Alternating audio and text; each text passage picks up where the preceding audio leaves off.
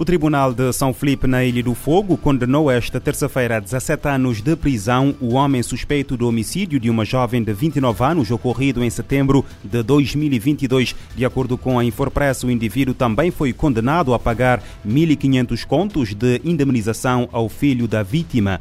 O condenado de 36 anos de idade, que se encontra em prisão preventiva desde 1 de outubro de 2022, altura em que a PJ desvendou o caso, estava indiciado pela prática dos crimes de homicídio agravado e atentado contra a integridade de cadáver e cinzas. Na leitura da sentença, a juíza disse que o tribunal só não sabe as circunstâncias e as razões que levaram o homem a cometer o crime, porque na confissão parcial o suspeito em nenhum momento explicou as circunstâncias e motivos. Recorda-se que o homicídio da jovem Patrícia de Pina, mais conhecida por Preta, que residia no bairro de Belchés ocorreu a 10 de setembro de 2021 e os restos mortais foram encontrados a 1 de outubro de 2022 no quintal onde funcionava a oficina de ferragem situado no Alto de São Pedro. Os restos mortais foram encontrados dentro de dois sacos, sendo os membros superiores no saco de arroz e os membros inferiores no saco de lixo. Na cidade da Praia, o Tribunal da Comarca da capital decretou prisão preventiva para um indivíduo de 39 anos suspeito da prática de dois crimes de violência baseada no género na forma agravada. De acordo com uma nota divulgada esta terça-feira pela Procuradoria-Geral da República, o homem foi detido fora de flagrante delito em cumprimento de um mandado do Ministério Público. A PGR salienta que o arguído em causa já tinha sido detido em novembro de 2022, apresentado ao primeiro interrogatório e aplicado um conjunto de medidas de equação, nomeadamente a proibição de se aproximar da vítima, sua mulher. A violação das medidas de equação motivou a detenção do indivíduo e a revogação das medidas de equação anteriormente aplicadas para medida mais gravosa, prisão preventiva. Em Portugal, duas mulheres foram mortas esta terça-feira no centro uh, Ismaili, em Lisboa, num ataque com uma arma branca por um homem que foi detido e que está hospitalizado após ter sido baleado pela polícia. O ataque, cuja motivação é ainda desconhecida, foi eh, condenado eh, pelo Presidente da República, Marcelo Rebelo de Sousa, e pelo Primeiro-Ministro, António Costa.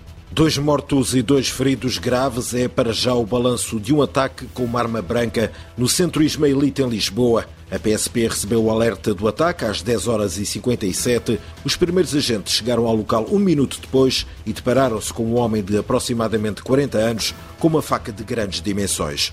O suspeito, que terá naturalidade afegã, não obteceu as ordens para cessar o ataque, avançou na direção dos agentes e foi neutralizado com um tiro disparado por um polícia. Ferido, foi levado para o Hospital de São José ainda se desconhecem as motivações do ataque. O primeiro-ministro português António Costa já expressou solidariedade e pesar à comunidade ismaelita e às famílias das vítimas, tendo adiantado, até agora tudo indica que foi um ato isolado, mas não nos vamos antecipar às autoridades.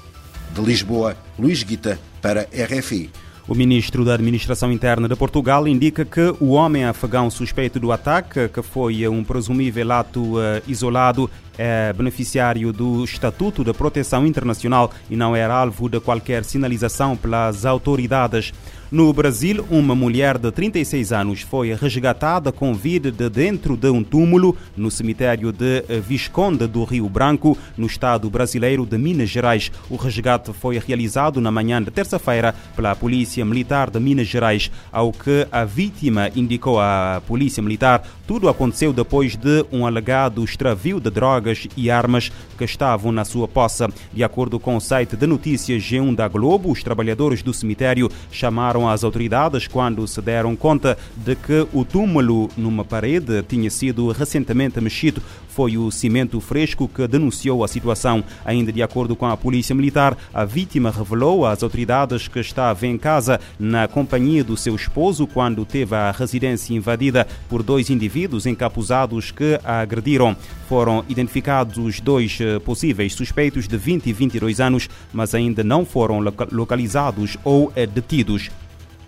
No Reino Unido, um homem começou esta terça-feira a ser julgado em tribunal após ser acusado de esconder o corpo de um idoso no seu congelador durante dois anos, período em que usou o cartão de crédito do homem para fazer compras. Segundo explica o jornal local Derbyshire Life, o indivíduo de 52 anos foi presente na terça-feira ao tribunal acusado de quatro crimes, uma por impedir o enterro próprio da vítima e outros três crimes de fraude por usar o seu cartão de crédito. Com o cartão, o homem também levantou dinheiro muitas vezes e transferiu diretamente montantes para a sua conta pessoal. O corpo guardado pertence a um idoso de 71 anos que morreu em setembro de 2018. Ainda é desconhecida a causa da morte do homem. O suspeito nega qualquer responsabilidade e recusa admissões de culpa em todas as acusações. Ficou em liberdade até nova sessão, agendada para o próximo mês. O surto de cólera que atinge 11 países do leste e do sul da África é uma emergência que ameaça principalmente as crianças. Alerta feito hoje pelo Fundo das Nações Unidas para a Infância. Segundo a agência da ONU, 28 milhões de pessoas precisam de ajuda em nações como Malawi, Moçambique, Somália, Quênia, Etiópia, Zâmbia, Sudão do Sul, Burundi, Tanzânia, Zimbábue e África do Sul. Para atender às necessidades da população infantil, o Unicef está solicitando um financiamento de 171 milhões de dólares. A verba destinada para Malawi e Moçambique tem como objetivo lidar com as inundações causadas pelo ciclone tropical Fred. A catástrofe elevou o risco de propagação do cólera nesses dois países. O ministro das Obras Públicas, Habitação e Recursos Hídricos de Moçambique, Carlos Mesquita, disse ao ONU News em Nova York que a fronteira com Malawi é uma zona de preocupação temos eh, uma fronteira, portanto, enorme com, com, com o Malawi.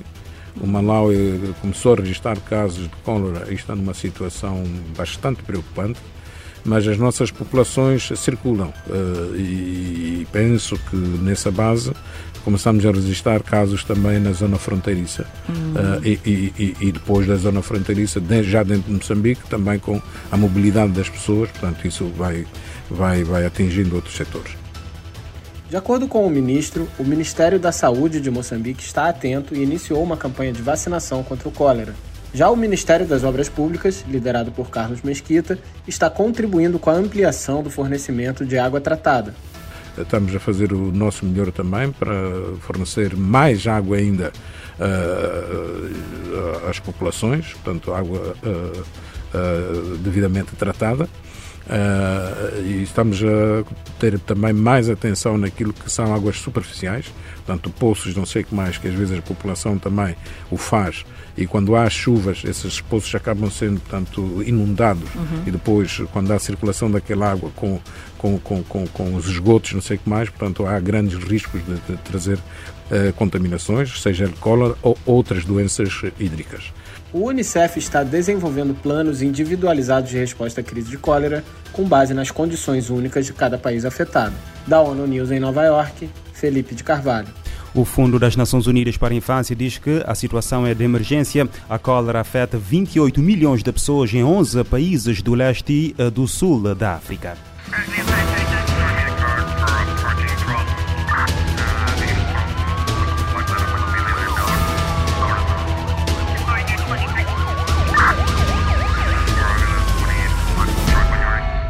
Este programa está disponível em formato podcast no Spotify e em radiomorabeza.cv.